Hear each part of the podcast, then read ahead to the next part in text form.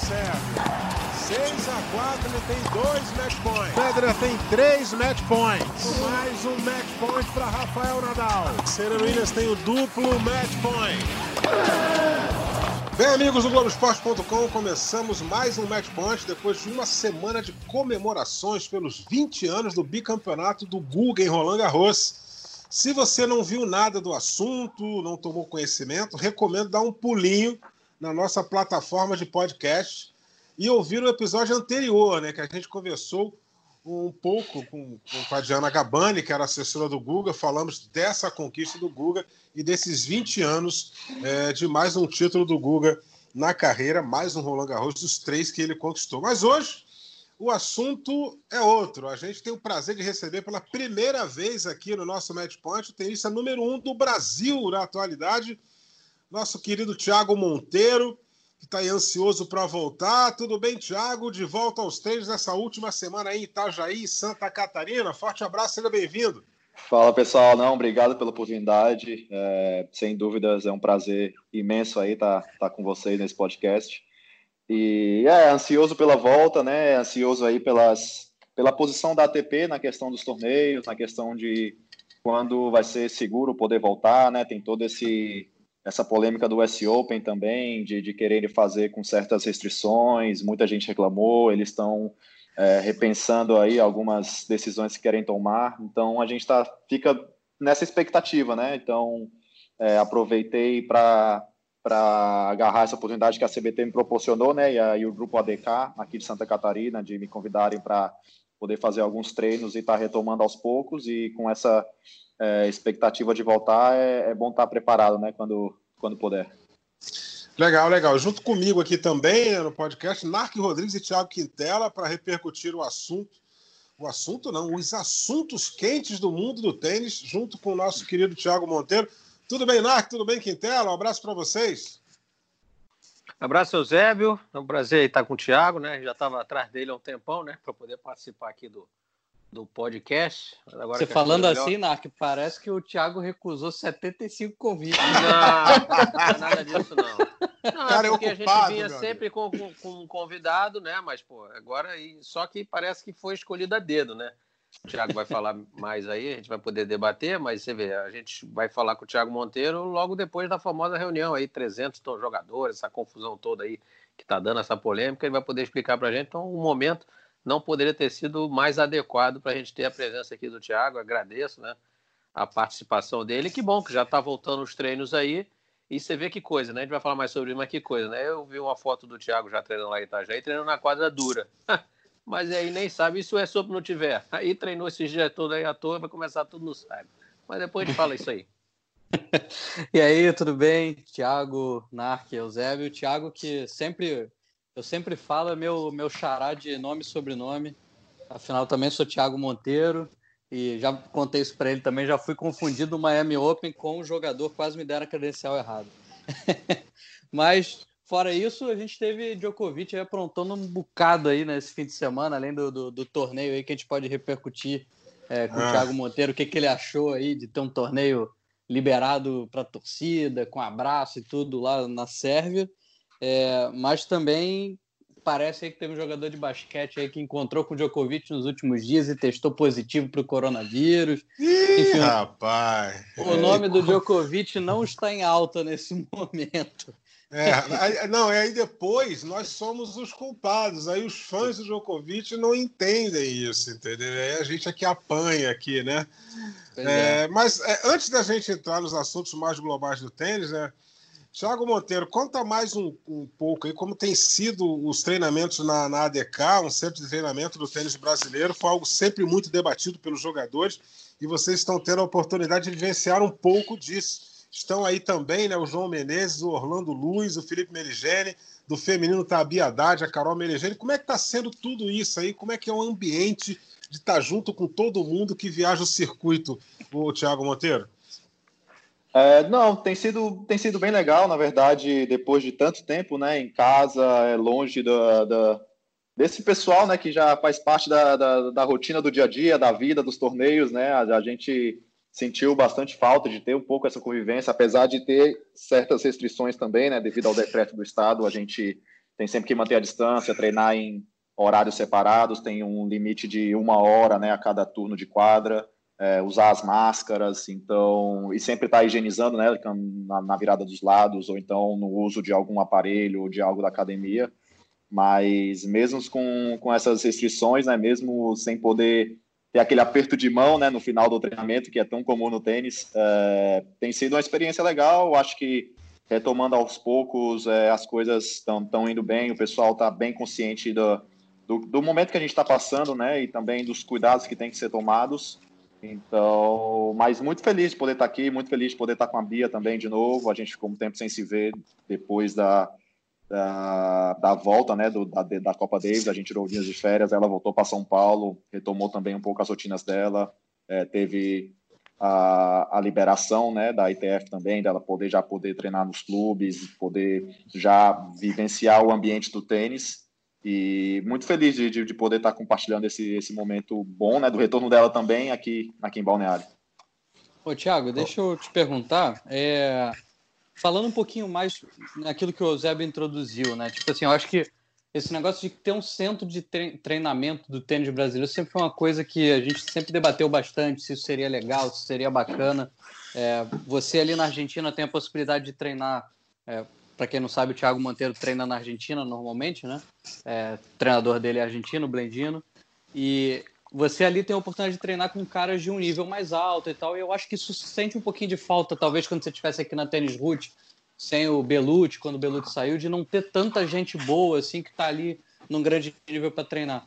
Então, assim, você acha que está sendo legal essa experiência de repente para que as pessoas talvez repensem no Brasil de a gente ter talvez um, um lugar para os tenistas estarem juntos, convivendo, os brasileiros, né? E aí vocês que são mais experientes poderem puxar a garotada também, enfim, trocar experiências. É, o que, que você tem achado disso? Assim, acha que é um caminho de repente viável para depois?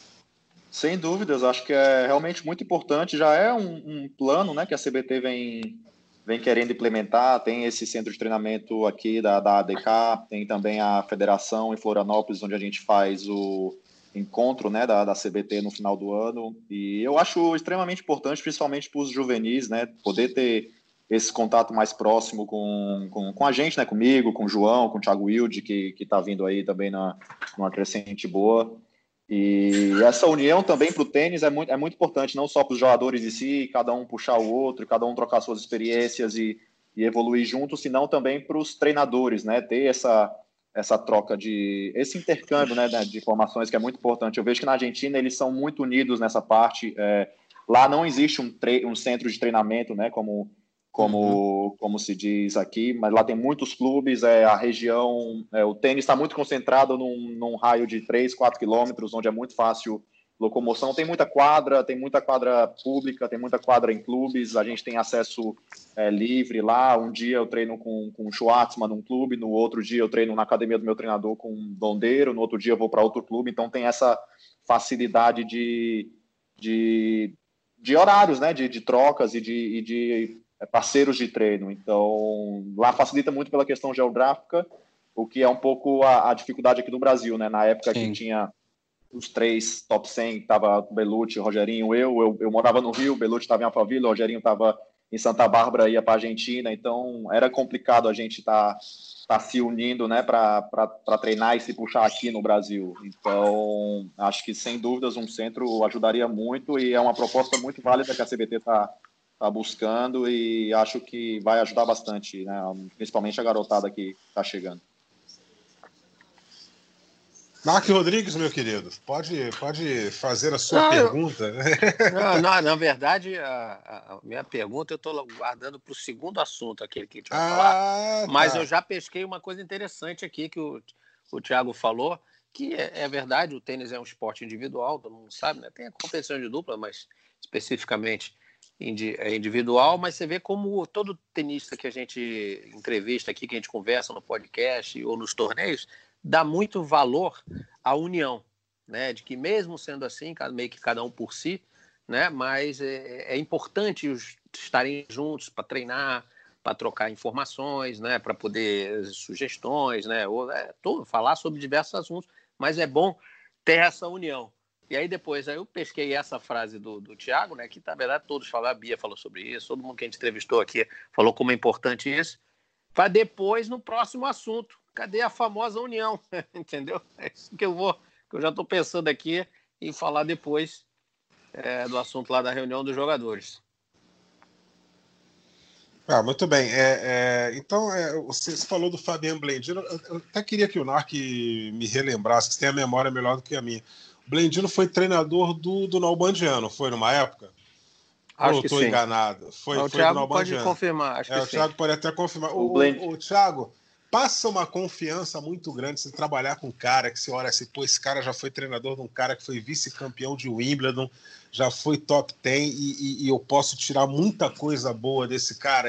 Você tem esse tipo de linha de pensamento, Thiago? Não, sem dúvidas, né? Desde que eu escolhi o, o Bengino, foi uma opção minha, né? Eu, eu, na verdade, nessa troca, nessa transição do Rio de Janeiro para buscar um outro treinador é, argentino e ter essa base na Argentina, é, foi toda decidida por mim, da, pela, pelas minhas sensações e pelas trocas de experiência que eu tive é, da convivência né, com ele. Uma época ele eu conheci ele quando ele viajava com Gastão Elias, depois ele ficou um tempo com o Rogerinho, e nessa brecha da separação dele com o Rogerinho e nessa minha saída da Tênis Ult, meio que casou e, e, foi muito importante. Sem dúvida, é um cara muito respeitado no circuito, é um cara com a. De, de, muito fácil, né, com convivência, muito muito leve, muito sempre dando risada, sempre contando poucas experiências, mas é muito muito bom o astral dele. E só fazendo a correção, ele treinou o Cória, na verdade. Ele, Cória. com Cória ah, naquela final de Roland Garros, né? Sim, ele até sim. conta, é até um caso engraçado, porque ele conta que uma final de Roland Garros para um tenista é como se fosse, não sei, praticamente o auge, né? Só que para ele é a pior lembrança da, da carreira. Ele nem, ele nem consegue assistir o jogo porque foi um trauma tão grande, não só para ele, senão para o Cória também, e tanto que depois as coisas que passaram é, se, porque ele com o Core ele estava há um ano e o Core vinha ganhando tudo. No Saibro era praticamente era o Nadal né, de hoje em dia e era super favorito naquela final que estava basicamente ganha, né? Digamos ele assim. Ele tem alguma é explicação, Thiago? Ele tem alguma explicação para ter acontecido o... isso, aquela reviravolta, ele ter perdido o título, o Core? Não, o Benjini em si não, mas ele conta algumas coisas que quando estava para ganhar, o Corea já estava pensando no, no, no, no, discurso e queria já xingar alguém que, que fez mal para ele, né? antigamente um cara bem ah. rancoroso, assim, né? Então, ele já estava pensando em outras coisas e deixou passar, e foi passando os games, aí depois se tensionou um pouco, cãibra, e aí o outro cara chamou a torcida, foi na onda, e aí o jogo escapou. Teve match points ainda, mas foi um, um drama grande ali, mas... Ele já treinou também o, o Caleri, né? Na época o Caleri estava ali top 20, já teve alguns Sim. jogos com na época ele era o treinador. E o Caleri não é presidente muito... da federação agora, Argentina, alguma coisa assim? O Caleri Exatamente, é, é, é. Ele está ele tá bem envolvido com a federação. Não sei se é o presidente, mas ele é um, um, um representante forte lá. E é um dos organizadores do ATP de Córdoba também, né? Sim, é, legal. É, eu, tinha, eu confundi aqui o Blendino com Eduardo Infantino. O Infantino foi o cara que treinou na, na Albandian, que eles trabalham tão em conjunto no tênis da Argentina que a gente acaba confundindo os nomes, né? Exatamente. E, e, e, no, e no, no, podcast que a gente gravou aqui com, com, com o Fernando Meligeni, o, o Quintela lembra bem, o Narc também lembra bem, e, e, o, e o Fininho falou que durante o Rio Open ele chegou a, a ter umas conversas com o Blendino e que o Blendino é um cara que ele pede opinião, ele tenta agregar opiniões para poder formar o raciocínio dele. E isso é, eu achei isso aí muito legal, Thiago. É muito importante. Ele também até teve várias conversas com o Guga, inclusive, né? Ele, ele gosta muito também do Guga como pessoa, como tenista. É um cara que também sempre me ajudou bastante, né? no momento da, do juvenil, quando eu ainda morava aqui em Balneário, treinava com o Larry. E é, ele, ele, ele gosta de ir atrás, ele é apaixonado pelo esporte, ele é apaixonado por ver uma evolução, né? Tanto que teve um jogo teve um jogo meu com o Coric, que eu ganhei em Buenos Aires, e no final do jogo ele chorou, mas sem nenhum motivo, até fiquei surpreso assim, mas é porque ele falou, cara, você jogou tão bem, e as coisas que a gente está trabalhando tá saindo, e esse ano vai ser um ano muito positivo, então fiquei emocionado por causa disso.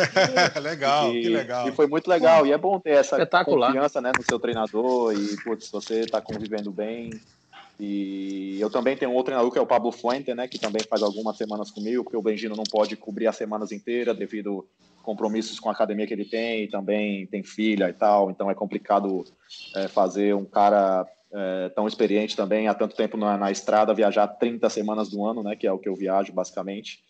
Então tem essa divisão de, de calendário com os dois treinadores, mas eles também se dão super bem, a experiência é super positiva com os dois. Só fazendo um contexto aqui, que a gente falou do, de Roland Garros de 2004, quando o Corey perdeu. O Corey tinha feito 6-0, 6-3 e tomou a virada do Gaston Gaudio. Perdeu no Meu Deus. de 8 a 6. Mas acabou tava... a carreira, né, acabou a carreira. Não, acabou a carreira ali, amigo. Não, ali a esse, carreira foi embora. Esse erro aí que o Coreia cometeu, segundo o Blendino, como falou o Thiago, é, é, é um, você vê que nós estamos falando de dois tenistas profissionais no mais alto nível, final de Grand Slam, e cometendo um erro que, se você perguntar para o Thiago, ele vai dizer, um erro que ele sabe que não pode cometer desde o juvenil. O Thiago sabe disso, ele aprendeu isso. Lá no juvenil a gente já aprende, ó, tu não pode pensar no futuro, tem que pensar ponto a ponto, no presente, Exatamente, não é. pode pensar. Você vê, e o cara nesse nível, nesse estágio, no final de Roland Garros cometeu um erro que é erro de juvenil e ainda iniciando a carreira. Porque depois você já tinha um nívelzinho já de competição de juvenil, legal, você já aprende que não pode, não deve pensar assim. Você vê que coisa, né? Como são seres humanos e até eles cometem erros, vamos dizer assim, infantis. É, digo mais, Nark, isso não acontece tipo com um ou outro. Eu acho que isso acontece com mais frequência do que a gente imagina. Eu conversei com o Café Unicov, né, para a série de entrevistas lá do, do Guga, e o Café Unicov falou que aquele, aquela virada que ele toma em 2000 no bicampeonato do Guga, que ele tinha 4-2 40-15. 4-2, 40-15 no quarto set para fechar o jogo.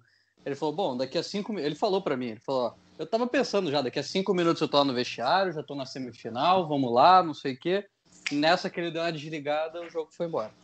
Então, assim, é. realmente acontece com as feras. O, o, o Kafelnikov já tinha sido campeão de, de, de Roland Garros e enfrentando um outro campeão de Roland Garros. Então, assim, e acontece, acontece. Não duvido que tenha acontecido com o Federer também naquele 40 a 15 contra o Djokovic. Então, ainda tem, ainda tem gente que, que comete esse erro, mas demora depois para admitir que cometeu, né? Que chega até a ter vergonha né? de, de falar, pô, olha o que eu fiz, olha a bobagem que eu fiz. Aí depois Sim. é que o jogador às vezes vai entregar, ó, chega, ó, infelizmente vou ter que te falar o que aconteceu naquele dia. Aí o cara fala. É, difícil, né? É difícil. Acontece com todo mundo, né? Pode é ser... porque é um erro muito infantil. É muito é... infantil. Você, sabe, você aprende desde cedo que não pode cometer. É, o mental, né? O tênis é muito mental. É, o Thiago Monteiro pode falar disso. Então, qualquer coisa que possa te distrair te tira do foco. Aí você perde aquele foco do vem, vem bola, vem para mim bola. Não é isso que acontece, Thiago? Sem dúvidas. E hoje, com a competitividade extremamente alta, o tênis está muito mais profissional também do que era é, sei lá, 20 anos atrás, e todo mundo jogando no alto nível, você vê zebras aí nos torneios toda hora, vê gente saindo do palio ou de look loose ganhando torneios, então, putz, qualquer momento, qualquer pensamento não precisa nem ser necessariamente, ah, já vou ganhar aqui, ou qualquer pensamento fora ali da, da, daquela alta intensidade, daquela concentração máxima que você tá, escapa dois, três pontos, que é o que fazem a diferença no final, né? Um break que você tá na frente, que depois de escapar e na hora de voltar o cara já tá embalado, então, putz, é, é, são dois, três pontos que sempre fazem a diferença, né? Você faz várias repetições, é, mil bolas por dia, para naquele momento exato, a, a, a, na, num ponto específico, a bola tem que entrar. Se sair naquele ponto, aí uhum. às vezes tem essa reviravolta do, do jogo. É isso aí. É, e, e, falando, vamos, vamos, vamos, tocar aqui na Arca Quintela, Thiago Monteiro, falando da volta do circuito, né? A expectativa de que ainda nessa semana, essa semana, hein, amante do tênis, se confirme a realização do US Open, o aberto dos Estados Unidos, a partir do dia 31 de agosto. Hein? Nos últimos dias, o Thiago Monteiro participou de uma videoconferência com vários outros tenistas, em que se foi debatida essa volta às competições junto com a ATP. Thiago Monteiro, como é que foi esse, esse bate-papo? Quantas pessoas participaram? Você pode falar isso para nós? É, foi uma reunião né, da ATP que estava prevista para o dia 1 de junho, e aí eles é, estenderam né, para o dia 10, porque a, a US Open, né, a USTA já veio com algumas propostas mais é, ousadas e também concretas para tentar fazer um S Open, né? Por isso eles estavam meio que tiveram essa semana para dar uma repensada e ver como é que vai ser a estrutura e de fato expor, né? O que, que eles estavam querendo fazer. Então eles tiveram essa reunião com, com todos os tenistas de, de todos os rankings, acredito eu, tanto que tinha 400 pessoas mais ou menos na, na, na reunião do Zoom e isso junto com o presidente da ATP, o CEO, é o representante dos jogadores, é, alguns membros da USTA, e tiveram lá as propostas né, de querer fazer o US Open realmente, meio que fazer uma quarentena dos atletas em um hotel específico, né, que era um hotel próximo de, de Nova York, é, poder levar só um acompanhante para dentro do complexo, mas num hotel você poderia ter o tratamento lá com seu fisioterapeuta ou preparador físico ou familiar que seja, é, sem público, a gente usaria as áreas externas, né, que são bem grandes, né, e eles querem, queriam tentar fazer os testes contra o, o, o vírus, né, para localizar o vírus é, a cada, é, acho que duas vezes numa, por semana, e foi algo bastante debatido, assim, pelo fato de das oportunidades em si, que seriam poucas, né, para os jogadores menos ranqueados, eles queriam tirar o quali, querem fazer Cincinnati junto, é, houve um debate, uma reunião durou três horas mais ou menos, eu até saí um pouco antes de acabar, porque eu já estava atrasando para o treino, então o, o, o, os finalmente eu não vi, mas fiquei três horas na, na ligação, até fiz, até fiz uma pergunta lá sobre o que aconteceria no caso de algum atleta testar positivo, né, durante a semana, porque as pessoas estavam meio que perguntando muito sobre os pontos, vai valer pontos, não vai valer pontos, se vai valer para a semana e como é que vai ficar a situação se não vai ter quali.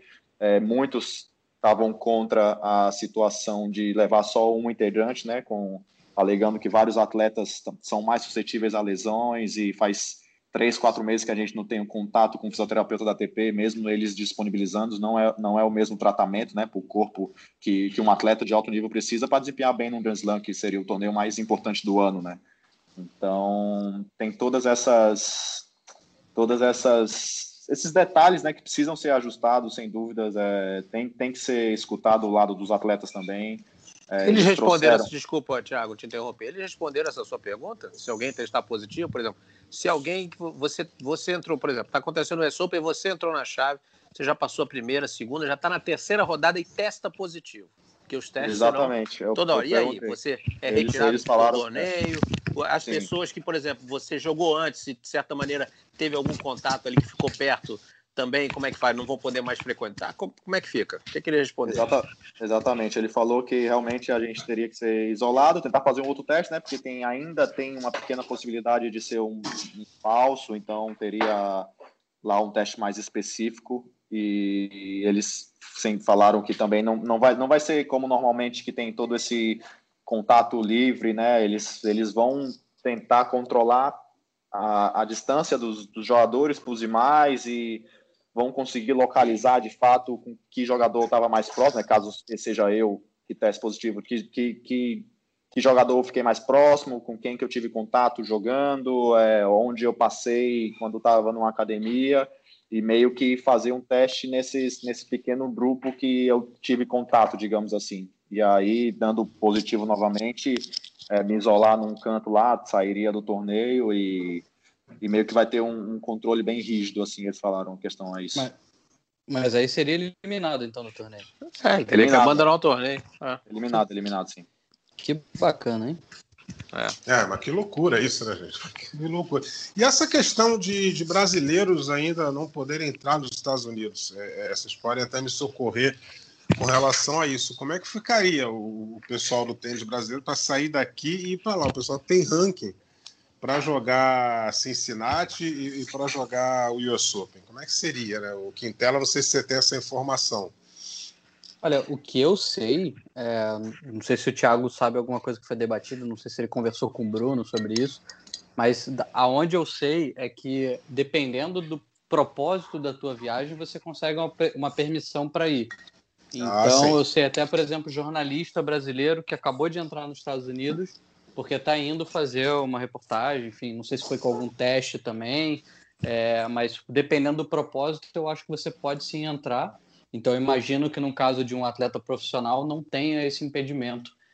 É, imagino que talvez seja exigido um, teste de coronavírus mas ou qualquer coisa assim, mas eu, em... essa parte é. eu realmente não sei exatamente. Em relação a, a vamos dizer assim, a medida que o, o Trump lá né, botou isso, em relação aos brasileiros. Sim, nada, Isso, a, ver nada a ver com o torneio. Mas ainda tem uma segunda, que eu já que já vem antes até dele ter fechado aí para proibir a entrada dos brasileiros, é a tal da quarentena, que ele de alguns países estava exigindo quem entrasse no país, não era proibido entrar, mas entrou, tinha que ser posto em quarentena 40, 14 dias, para aí depois começar a ter vida, vamos dizer assim, normal nos Estados Unidos, poder ter liberado. Se isso ainda tiver é, em vigência, fica completamente inviável, porque a gente está falando 31 de agosto para começar, os jogadores teriam que chegar nos Estados Unidos dia 10, 12. Isso se não agosto. tivesse ensinado antes, né? Então, então mais, então mais cedo ainda, teria que respeitar esses 14 dias, que em tese, 14 dias de quarentena seriam 14 dias sem treinar. Ainda tem Sim. essa. Entendeu? Então é, fica inviável. Você me desculpe, não tem é. como.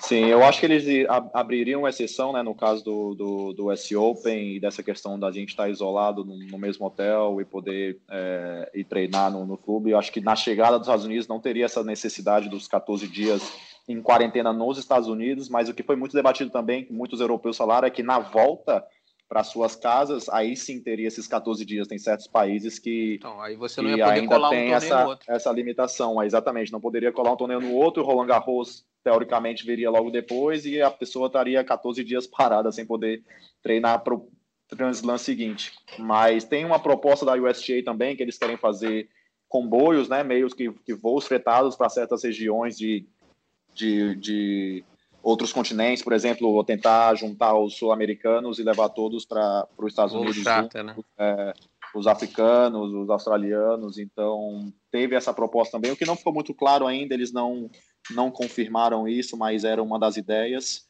E, na verdade, agora é esperar. Eles pediram cinco, quatro dias depois dessa reunião para realmente dar uma nova posição, o que seria hoje ou amanhã. E a gente está nessa expectativa aí de saber qual, o que, que vai acontecer, se vão mudar algo. Eu ouvi falar por um outro jogador que parece que eles é, iam dar o prize money para os qualifiers, né, que, que não poderão jogar, ter a, a, a rodada de, de prize, é, ter essa cobertura, né, de não ter a oportunidade de jogar, mas ter um certo prize money de, do, dos jogadores que, que não forem para o é, quali. Um prize money médio ter... ali para todo mundo que jogaria o quali. Exatamente, como se fosse essa ajuda que a ATP proporcionou para os tenistas, né? É, entendo. É, é, e nessa reunião aí, eu, desculpa Quintela te interromper, mas nessa reunião não, não. o Nadal, o Djokovic ou o Federer, Thiago Monteiro, participaram? Estiveram presentes aí no, no na, na, reunião online? Não, não, os três não.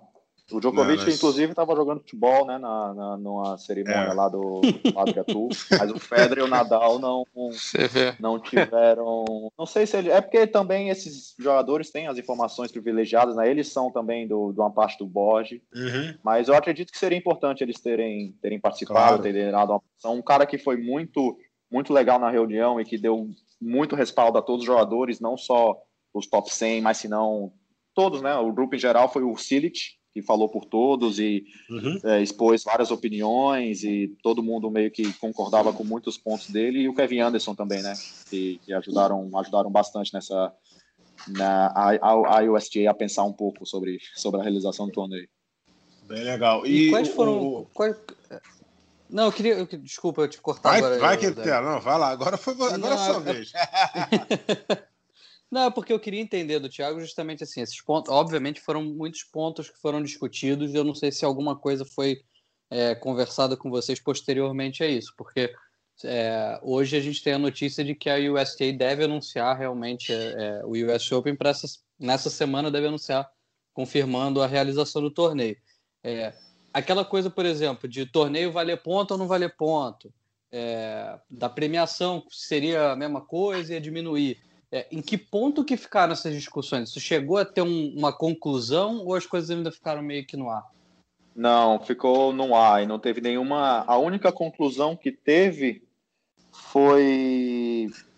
Putz, é, agora, agora eu não me lembro, mas teve, uma, teve algo que ficou confirmado, sim, mas não foi em relação aos pontos ou, ou, ou dos, dos acompanhantes. E, eu acho que foi Não lembro agora o que, que foi, mas era um ponto não tão relevante quanto essa questão dos pontos ou do prize money, né? Os pontos realmente foi bastante debatido e da posição da ATP eles acreditam que é basicamente impossível fazer um S Open sem os pontos, né? Até porque é um pouco a, o que motiva os, os grandes jogadores e os que dão charme para o torneio, né? Porque você não vai aumentar o prize money e, e não vai ter atração, sei lá, do Nadal, do Djokovic, por ter mais dinheiro. Os caras têm mais de 100 milhões em prize money, então não é algo que, que sei lá, atraia eles tanto assim. E na, no, no outro aspecto é que caso US Open seja 100 pontos, mas aí volte o circuito de Challenger, é, o Challenger seria 100 pontos também, não, não faria sentido, porque ninguém joga um Challenger em busca de, de dinheiro, só de pontos mesmo para poder subir o nível. Então, esses, esse, e a questão do ranking também, né? De ter, ele tem algumas opções de ranking e ainda não sabe como, como vão executar, mas aí ao mesmo tempo tem esse, esse pensamento em conjunto com a questão dos pontos. Então, é, é algo que ainda não ficou claro. Ele ainda, ainda precisam de, de mais tempo para pensar e refazer todo o sistema que, estão proporcionando. E, e eu acho que deveria ter algumas reuniões a mais ainda com os atletas, né? Tem pouco esse contato das entidades com da, da posição das entidades com os atletas. A gente chega é, a, a, descobrir as coisas de última hora e já chegam com a proposta já nos finalmente e, e é o que foi muito discutido também nessa posição dos atletas terem pouca voz a, nas decisões está serem tomadas que é para gente, né? Uhum. Sim. É, eu, a gente, o, o Quintela e o Eusébio vão lembrar, quando a gente, logo no podcast, já alguns podcasts atrás, a gente estava falando, estava ainda com, a, com aquela proposta da ITF, ATP, ajudar os tenistas 300 a 700, lembra disso? Vocês lembram disso? A gente conversou bastante, aí o uhum. Tim deu aquela declaração, que aí ele generalizou, mas no final das contas ia ser difícil. A gente até falou sobre como é que vai classificar um cara que é 500, mas o cara já foi 50 na carreira, aquelas coisas todas, né? Então, eu, na minha visão, né, a minha opinião é o seguinte: isso tudo aí a gente tem que tratar de duas maneiras. Primeiro é a parte de saúde, que a gente falou antes, né? Vai ter que ter, ser testado, vai ter que ficar controlando se o jogador está chegando perto do outro, se está mantendo distanciamento. Isso tudo é muito difícil. É muito difícil. Então, é uma parte de saúde. Então, só por aí eu já acho dificílimo de você botar o, o, o torneio para andar com os próprios jogadores, com Ih, não posso chegar perto aqui, não posso chegar perto, entendeu? Ficar controlando isso não é assim, é, é difícil. O Thiago Monteiro está aí, depois até pode confirmar ou não o que eu estou falando, mas é difícil ali você ficar controlando essa parte também, tá? A segunda parte é essa em relação a pontos e dinheiro, porque a gente entra numa situação muito semelhante àquela ajuda. Existem os jogadores lá de cima que o prize money não vai fazer a menor diferença. Ele, a menor diferença, a menor diferença. Eles vão querer, claro, a glória de ganhar o West Open, né, de, de, de, pontos, talvez, ali, essa faixa um pouco mais embaixo, de repente, tentando classificar para um possível finals, que, para meu ver, esse ano vai ser difícil. Não faz o menor sentido. Exatamente, o finals. E tem uma galera ali intermediária que faz a diferença, pontos e grana. E tem uma galera mais embaixo que faz muita diferença, a grana.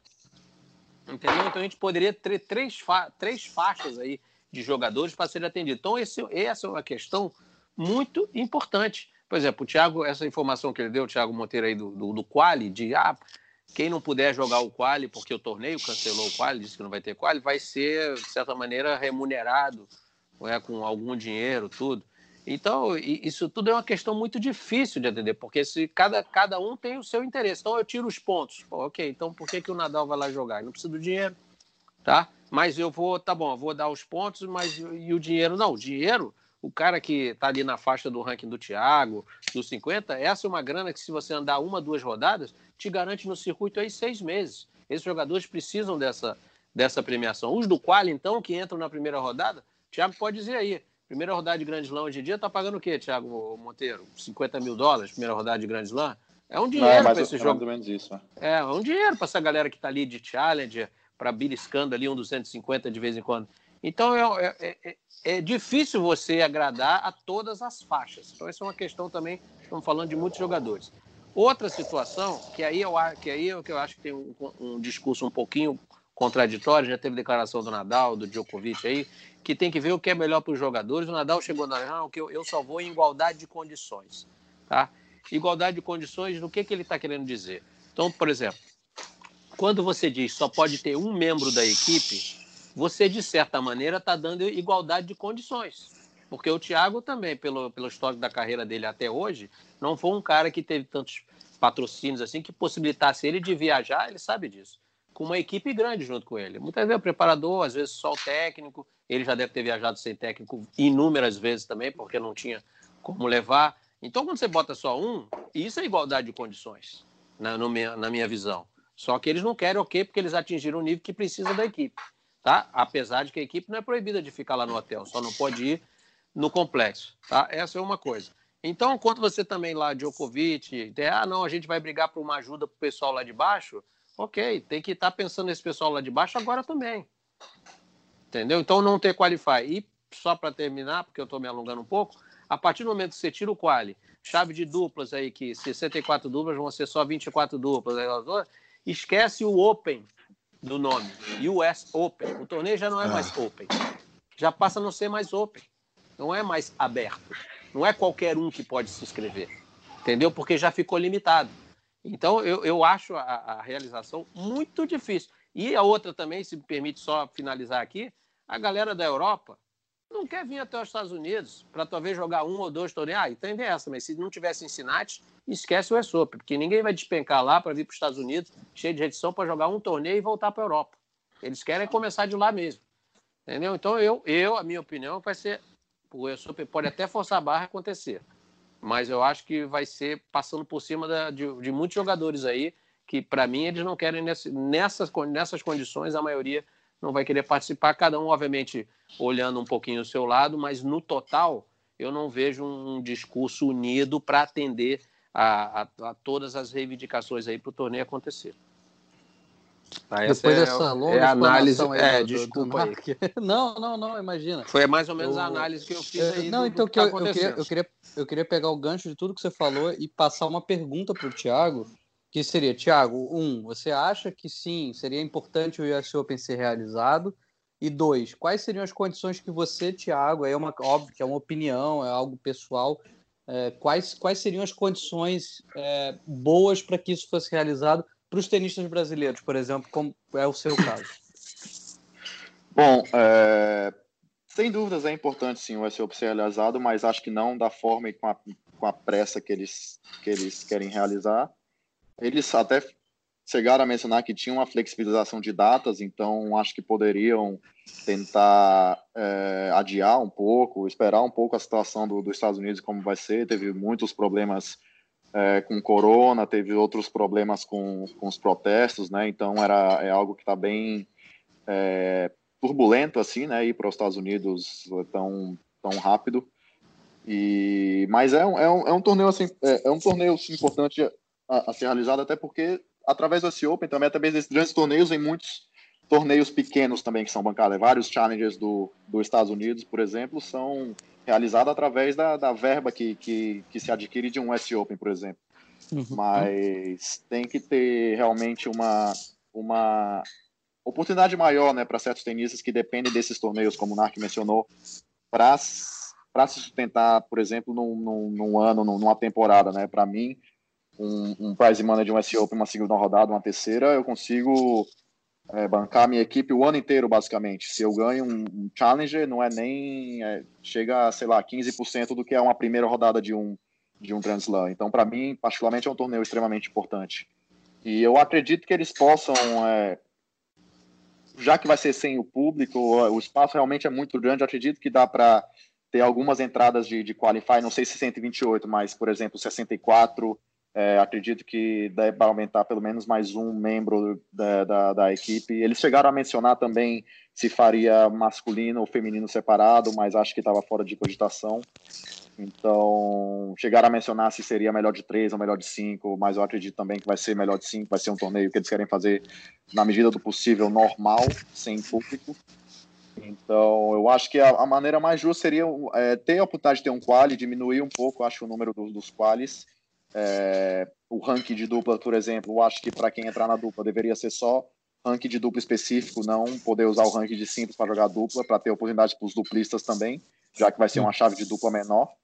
Uhum. E, E o meu ponto de vista é um pouco esse, e, esperar um pouco uma data mais apropriada, né? Não sei se vai seguir a mesma data ou não, não sei se agosto ainda é um momento é, bom, até porque nem todos os tenistas estão tendo a oportunidade de se preparar devidamente para um Grand Slam, né? Que a gente não vai chegar para jogar um, um Challenger lá, lá, a gente vai chegar para jogar o S Open, um Grand Slam, melhor de cinco, é, dia sim, dia não de jogo, o torneio mais importante do ano. Então a gente tem que ter é, essas condição de igualdade, né, de preparação e de é, se sustentar também durante o torneio. É isso aí. É, está em contato direto aí com, com, a, com a Bia, né? E, e, a Bia tem ficado por dentro aí de algo que chega também pela WTA, porque às vezes as correntes de informação elas vêm por caminhos diferentes, né, Tiago? Sim, sim, sem dúvida. Ela, ela, tem contato, ela, na verdade, a WTA, nesse quesito, tem sido muito superior à ATP, né, em quesito a organização e a comunicação entre a entidade e os atletas. A Bia faz, uh, sei lá, uns dois meses que toda quinta-feira tem uma reunião uh, e uma posição da WTA, não só em relação ao C Open, mas se não o calendário, se não o que, que, eles querem fazer com challenges, como está a situação de cada região, é, como eles veem essa esse retorno do tênis, né? Então a WTA é, nesse quesito e nessa, nessa troca de informações com os atletas foi, foi muito superior nessa fase que a gente está passando. E ela, sem dúvidas, é, participa, acho que é toda quinta-feira que tem, ela tem as informações dela. Em questão ao US Open, é bem parecido assim, e mas debatem sobre também outras coisas, né? Sobre, sobre o calendário e sobre como vai ser esse retorno ao, ao circuito. E, Tiago, deixa eu te perguntar, é, você tem falado, imagino, com o Bruno Soares, né, que participa desse board e tal, e imagino Sim. que esteja um pouquinho mais é, à frente dessas discussões. É, quais são as conversas de vocês é, sobre esse assunto? O que, que de repente chega para você é, pelo Bruno que não chega oficialmente pela TP? Ou qual é o posicionamento do Bruno também, se é mais alinhado com o que você pensa? É, então, em relação à reunião que teve, que foi na semana passada, eu ainda não, não, não cheguei a conversar com ele para saber uhum. é, outras informações, né? Depois dessa reunião, não, não tive tanto contato, até porque eu comecei a ter a rotina aqui, os treinos e tal, e meio que deixei passar, até inclusive ia, ia, dar, ia chamar ele essa semana, pra, mas eu vou até esperar um pouco a posição da, da USTA para saber como é que vai ser levado esse Grand Slam. Mas antes desde o começo né, desses três meses, eu, eu antes de, sei lá, ter as, as primeiras posições ATP cancelar o, o a temporada né, de Cyber, por exemplo, ou, ou cancelar ou, ou, ou cancelar Indian Wells, Miami, nessa fase, eu ia conversei bastante com ele, né, para saber o que, que eles estavam pensando em fazer, como que seria o sistema de ranking, é, quando você acha que vai ser a probabilidade de voltar ao circuito, é, e ele me explicava várias coisas, né? Eu dava informação de várias coisas que eles iam debatendo, até ter essa posição também do S Open, que para eles foi um pouco de surpresa também. Não, eles não estavam em contato direto com, com a USTA, né? O USTA falou, tomou essa decisão, não, a gente ia fazer o S Open de qualquer maneira, então a ATP agora vai ter que se virar um pouco o que fez o Roland Garros, né? Mudou a data sem informar nada, nem ninguém, nem os outros Grand Slams simplesmente chegou, viu que ia ser difícil fazer na data, falou: não, vou fazer em setembro e vocês que se virem. então, então foi um pouco, pegou um pouco eles, não de surpresa, mas tipo, ele, a, é, é, a, a USA meio que está botando essa pressão em cima e eles estão tentando trabalhar para ver se é, é, viável e é possível é, ter o torneio ou não. Né? É isso aí. O, o Quintela, é, você que está sempre por dentro, é, digamos que aconteça realmente o US Open com data de 31 de agosto. São duas semanas para a realização do Grand Slam. O, o Aberto da França está marcado para setembro, né? Sim. E, e, e, teria, teria espaço hábil para a realização de pelo menos dois torneios de Masters 1000 preparatórios do Saibro, porque a ideia era, era, era fazer com que Roma e Madrid pudesse acontecer é, como preparatório para Roland Garros, mas diante do que a gente está vendo, é, não, não, ia bater data aí, eu estou fazendo conta errada? Não, a tua conta tá certa. Só que eu acho que eles, o que eles imaginaram antes foi, foi já um mundo muito tranquilo que você pode viajar de um lado para o outro sem grandes problemas. Então, e eles assim, imaginaram acho... também sem o US Open, né? O pessoal da Europa imaginou que o US Open iria acontecer antes do Eu acho que se, se o US Open acontecer, sim. a gente esquece Roma e Madrid. Se isso é, ou, ou você vai empurrar essa situação um pouquinho mais para frente. Né? Tipo, você vai empurrar porque... a coisa para outubro, de repente. É, só pode ser, é, porque... porque em relação a dar 31 de agosto, você bota 14 dias, já está na metade de setembro. Então, Exatamente. Que, a não ser que Roland Garros também, também possa tomar Empurre. uma. Não, ou é, empurrar, ok, mas também pode tomar uma decisão parecida com a do US Open. Não vai ter o Qualify. Porque nós estamos contando, o torneio dura duas semanas, mas se ele tiver Qualify, você pode botar mais cinco dias para trás. Sim. Começando. Sim. Entendeu? É. E aí você vai ter o quê? Você vai ter um Qualify de Grand Slam na mesma semana do Masters 1000 acontecendo. Aí é. essa situação ficaria muito complicada. Eu acho que é. os próprios é. jogadores não vão querer. Eu, eu acho que para Roma e Madrid, realmente tipo, a situação é um pouco mais, mais complicada de se manter ou, ou acontecer dentro de uma, entre aspas, normalidade. Porque se Roland Garros bate o pé e quer acontecer, é, assim, vamos lembrar que o Roland Garros está meio desesperado para acontecer. Eu acho que se oferecer uma data um pouquinho mais para frente, eu acho que eles até topam. É, mas se não for, eles vão querer fazer do jeito que tiver e, e paciência, porque tem toda uma questão de, de grana, né? Porque o custo investido em Roland Garros esse ano foi muito alto com a reforma das quadras e eles não têm um seguro que nem tem o Wimbledon que pôde cancelar e tá tudo certo. Entendeu? Não teve é problema. É o Wimbledon ganhou um dinheiro ainda. Eu acho é, que só. nem que perdeu. Tipo. Roma e Madrid só entram se o US Open não for realizado. É, Tiago Monteiro, então como é que seria a sua programação? Digamos que o US Open, Tiago, aconteça 31 de agosto e que depois o Roland Garros não mude a data. Como é que você ia programar a sua vida aí? É. seria, seria uma, uma, correria, seria uma correria forte. Eu até lembrei o ponto que eu mencionei antes, que eu tinha esquecido, que ficou concreto da reunião, foi que a ATP não vai estender muito o calendário. Ela pode estender algumas semanas, mas não vai emendar, né? Como, sei lá, dezembro, estender uhum. o calendário e depois já partir para o ano seguinte. Eles não vão fazer isso. Vão fazer, vão deixar algumas semanas de brecha, pelo menos acho que dezembro não deve ter nada, para depois é, iniciar janeiro como se fosse um calendário normal mesmo. Foi esse o ponto que, que ficou concreto da reunião. E em relação ao que eu faria, depende muito, até porque vai depender de como serão as chaves dos Masters 1000 é, são torneios extremamente duros de jogar. Inclusive, ano passado, o Qualifying de Madrid fechou, sei lá, 75, um ranking que eu tava, nem no, no, no qual eu entrava. E, e, é complicado, são torneios extremamente duros e, e, e, por um grupo bem seleto, assim, né? A gente realmente tem que. Não, não, não conseguiria planejar, porque tem que realmente ver dia a dia qual vai ser a situação, o que, que vai liberar de calendário, será que vai ter, sei lá, algum challenge na Europa, né, que está certas regiões mais tranquilas. É, será que a gente vai conseguir jogar um challenge, vai abrir torneios, algum ATP? De, de, depende muito. Então é difícil de planejar sem ter mais ou menos o, o, uma base do que vai acontecer. Ah, e Thiago, eu vou, a gente já deve estar próximo de encerrar aqui o podcast. Vou te dar uma, uma situação ingrata, vou te dar uma, uma questão ingrata aqui, mas vou aliviar um pouquinho a tua barra. A gente teve aí esse, esse torneio do Djokovic agora na, nesse final de semana, e isso obviamente gerou uma polêmica danada, porque, né, eu não sei se você conseguiu acompanhar alguma coisa disso, mas, enfim, público sem máscara, aglomeração, jogadores é. se abraçando na rede, enfim, toda uma situação. É, vida normal. Que, vida normal, é. né? Como se nada tivesse acontecendo. Exatamente. Aí, obviamente, é, obviamente, assim, eu vou dar aquele passinho para trás, é aí que eu falei que eu vou dar uma aliviada, que a situação na Sérvia não é a mesma coisa da situação no Brasil, não é a mesma situação de Nova York, por exemplo. A coisa lá está mais controlada e ele, bem ou mal, estava seguindo é, recomendações do governo, ele não fez nada contra a lei.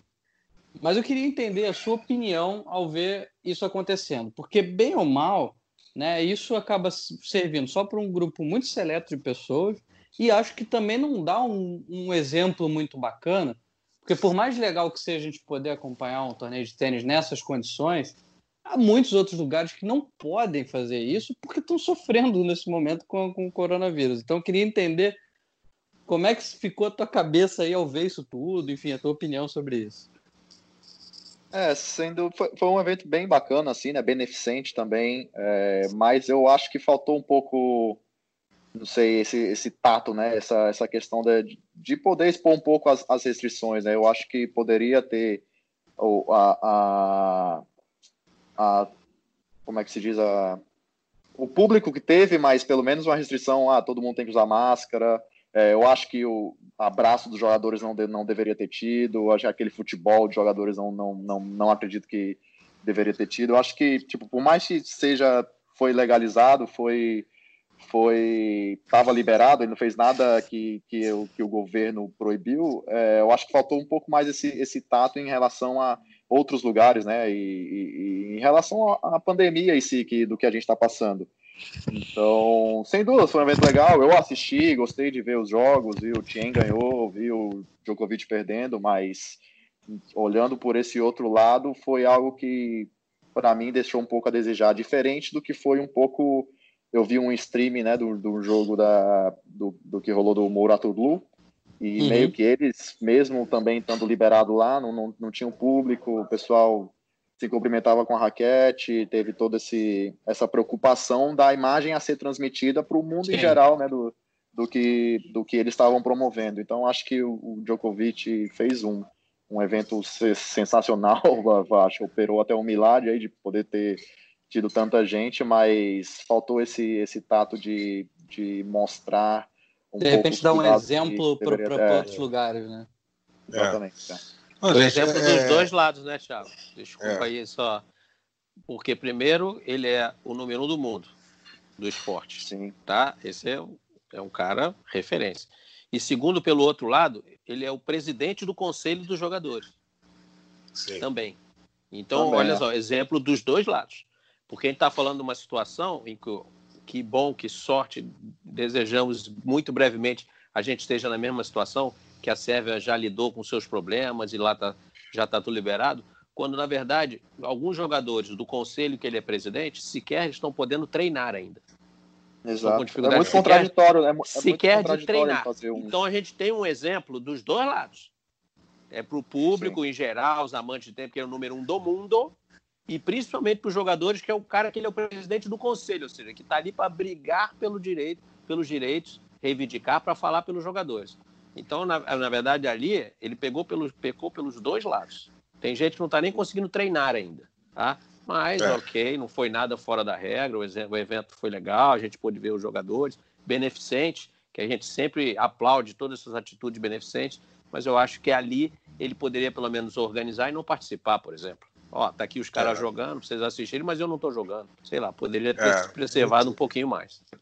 Cara, mas assim, é, é, é pode completar, Thiago. Não, só, só completando, ficou um pouco contraditório, né, o, o, o que ele vem, o discurso que ele vem falando sobre não se sentir seguro de ir para um S Open e ao mesmo tempo ter estrangeiros no torneio dele, chegar e abraçar e estar tá junto. Então, é, é um, um, pouco por esse lado.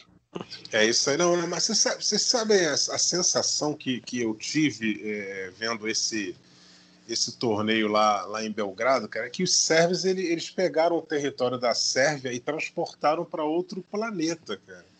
Na boa, me incomoda um pouco o fato das pessoas não estarem nem aí para as outras pessoas, entendeu? Isso é um negócio que me incomodou um pouco. Beleza, acho lindo, quadra lotada, aquela quadra de sabre bonitona, lugar bonito pra caramba, na beira de um lago e tal. Mas as pessoas precisam tomar consciência. Tem gente morrendo aí a cada minuto e, e, e que esse vírus pode voltar a incomodar, entendeu? É, em locais que você controlou, você pode não ter mais controle, voltar a não controlar e ter que fazer tudo de novo. E aí o, as coisas vão ficar paradas durante muito mais tempo. E o Quintana chegou até a dizer que o Djokovic andou tendo contato com um jogador de basquete que testou positivo. E quando é que foi isso? E isso aconteceu quando, Quintana? Foi, foi na semana passada, nesse momento em que ele estava em Belgrado para promover o evento. É, teve um evento de um, do Partizan, né, que, é um, que é um clube que tem no futebol também, mas é um clube de basquete uh, da Sérvia. Uh, eles fizeram um evento, chamaram o Djokovic, ele teve lá e teve contato com um jogador de basquete que hoje saiu a notícia que ele testou positivo para o coronavírus. Se foi por causa do contato com o Djokovic, imagino que não. Mas é, é. teve contato, né? Então é, é, hum. é sempre aquela coisa assim de é, a gente entender que o contexto do coronavírus no mundo é o seguinte: a gente está tentando conter algo até chegar a vacina. Né? Tipo, não é que as pessoas não possam, de repente, jogar tênis, praticar um esporte, fazer as coisas guardando o devido cuidado, o máximo que você consiga fazer, Pra, ah, o que, que dá para fazer para a gente tentar dar uma segurada no máximo possível? Vai eliminar? Não, mas vamos tentar segurar o máximo possível. É mais essa circunstância, entendeu? A gente, a gente cobra o exemplo, na realidade, para que outras pessoas se inspirem a ter um pouquinho do cuidado. Que não seja o cuidado no 100%, que às vezes não dá, que aí o, o motoboy, às vezes, que está aí tendo que entregar uma comida para as outras pessoas, não consegue ter o 100% né, de isolamento, mas que sirva de exemplo para, pô, o que, que dá para a gente fazer aqui para que seja uma coisa legal, que a gente possa ajudar outras pessoas, mas também dar o exemplo. Eu acho que nesse ponto aí é que teve o erro que faltou do Djokovic e que depois estava numa festa, numa boate também com o Tim, com o Dimitrov, com todo mundo lá sem camisa. É mais uma falta de exemplo. Mas é só outra coisa, teve um, o, acho que é Bósnia, né? Qual foi a última etapa? Foi cancelada porque Montenegro, o país resolveu... Montenegro, Montenegro, Montenegro né? porque falou que a situação da Sérvia não, não, não é legal, não tá bacana. E não foi por causa do torneio, falou, ó, o nível da Sérvia aí não é o que a gente espera que esteja, então a gente não vai aceitar a gente vindo daí. E foi isso que eles fizeram. Pronto. É, é, é, briga, briga entre eles é um negócio que é histórico. Né? É, tanto que eles, eles dividiram o, o, vaso em vários pedacinhos. Quando jogaram o vaso no chão, quebrou em vários pedaços. Lá e a Yugoslávia virou um monte de, de pedacinhos. Né? Então, é, eles que são iugoslavos, eles que possam se entender por lá. E, e, de briga eles já, estão bem, bem treinadinhos, né, gente? É, é isso que está acontecendo aí. É, realmente é uma situação que, que realmente incomoda. Você olha assim, os caras não estão nem aí, tem um monte de gente morrendo. E uma outra questão que eu iria levantar, é, para a gente já encerrar essa questão US Open, é, como é que a USA faria? Você vê que a gente está em junho ainda, a gente está na metade de junho, né? Mas como é que eles fariam? Eles vão desmontar aquele hospital de campanha que eles fizeram? Não, aquilo já foi, já foi, já, já foi. Já foi desmontado? Já foi. Ah, tá. Já, já. Ah, já, sim. Já. Foi numa, numa, numa fase emergencial da coisa, né? Isso, sim. isso. Não, e eles estavam recebendo poucos pacientes, nunca teve lotação máxima lá. E o principal é longe, né? era que a... é longe, né? E, e o é. principal ali também é porque era um, um centro de confecção de comida para os hospitais, entendeu? Eles aproveitaram um pavilhão ali para poder distribuir comida para os hospitais e tal, poder fazer uma isso com mais velocidade e tudo mais. Então, a, mas a coisa já foi desmontada, já está tudo entre aspas ao normal ali no complexo Billie Jean King. E, se, e só só completando aqui, o Thiago, o Quintela falou do investimento de Roland Garros, o US Open também estrearia ou vai estrear o Luiz Armstrong coberto também, né? Ah, verdade. já, acho é... que já não tinha estreado no não, ano passado? O Armstrong não. Tem Não. certeza disso? Absoluta. O Thiago é. Monteiro pode dizer, estava lá jogando. É, o Thiago jogou lá. Thiago, pode confirmar a nossa memória eu não, ruim? Eu não joguei na Armstrong. Eu, sinceramente, eu, eu acredito que não. Eu vi alguma matéria sobre é, a inauguração de mais um estádio coberto e, e acredito que, te, que, seja a Louis Armstrong mesmo. É para esse ah, ano. Le... Ah, legal. Vai ser lindo também. O, o, o Arthur com um espetáculo. Agora, é, sem público, vocês já imaginaram, gente? O Arthur Ashe, aquele estádio que cabe 24 mil pessoas, sem, sem público. Você imagina o barulho que a bola vai fazer? É, e se chover, vai ter que fechar o teto? Olha a barulheira. Né? é, vai ser um negócio alucinante lá, aquele é, barulho são, todo. É, são muitas questões, né? Porque, por exemplo, na reunião do Thiago aí, 400 jogadores, né? Os representantes da ATP e o USTA, não sei o quê. Só que, por exemplo, a USTA devia estar por trás dela com todos os patrocinadores também do evento. Né? Sim. Vou fazer, certeza. mas como disse o, o Thiago Monteiro, vou fazer, mas. Não, vou fazer, mas o Djokovic não quer jogar, o Nadal não quer jogar, o Federer já não vai jogar mesmo. Aí do top 10 você tem poucos. Aí os patrocinadores lá, vem cá, eu não tenho público já. E você ainda, por acaso o torneio vai ser, mas esses caras se recusam a jogar, não me interessa. Os patrocinadores é. podem dar o espetáculo dele também. Então você vê quanta coisa que tem que estar sendo envolvida, interligada, para você fazer para a realização do evento desse porte, né? Então, obviamente que qualquer decisão tomada não vai ser a melhor delas, não tem como, é. né? Então, vai sempre desagradar alguns. Então, a gente tem que entender e respeitar qualquer decisão que seguir, tanto a posição dos jogadores quanto do, das entidades, dos patrocinadores, a gente tem que respeitar. O que a gente quer é tênis, mas obviamente respeitando todas as condições aí de saúde, o que for melhor para todos. É isso aí, gente. É. E, e, a galera que vai para Nova York também leva a família toda, rolê em Manhattan, esquece disso, hein? Deixa a família em casa, meu amigo, e esquece de fazer compra na, naquelas lojas é, da Quinta Avenida, porque esse ano não vai rolar. Quem sabe em 2021 você possa voltar a fazer aquelas compras, aquelas lojinhas maravilhosas de R$ 1,99, Marco Rodrigues. Gente enche a mala, pega, paga excesso de bagagem quando volta de, dos Estados Unidos. É, mas olha, eu, eu tenho a minha opinião formada. O Thiago falou aí, torce para a realização do torneio. Eu também gostaria que ele fosse realizado, mas a minha opinião é que está muito difícil o US Open. Na verdade, ele acabou é, é o torneio mais próximo, né? O tempo hábil acabou ficando muito curto para o US Open. Roland Garros ainda tem, tá lá na frente. Depois do torneio, o circuito ainda meio que continua ali pela Europa. A Ásia, você tem, a Ásia sempre foi um torneio, sempre foi um, um mercado muito bom para a ATP Ásia mas torneios com pouco público sempre foi. Você, ó, o US Open, se você joga, a diferença para o US Open ser em público e para os quatro primeiros dias lá de, do Masters 1000 de Xangai, com exceção quando você tem Federer, Nadal Djokovic, é quase nenhuma, hein? Porque a gente cansou de ver aquela quadra lá para 15 mil lugares com meia dúzia de pessoas com o jogo acontecendo. Então, coitado, o US Open sofre com isso.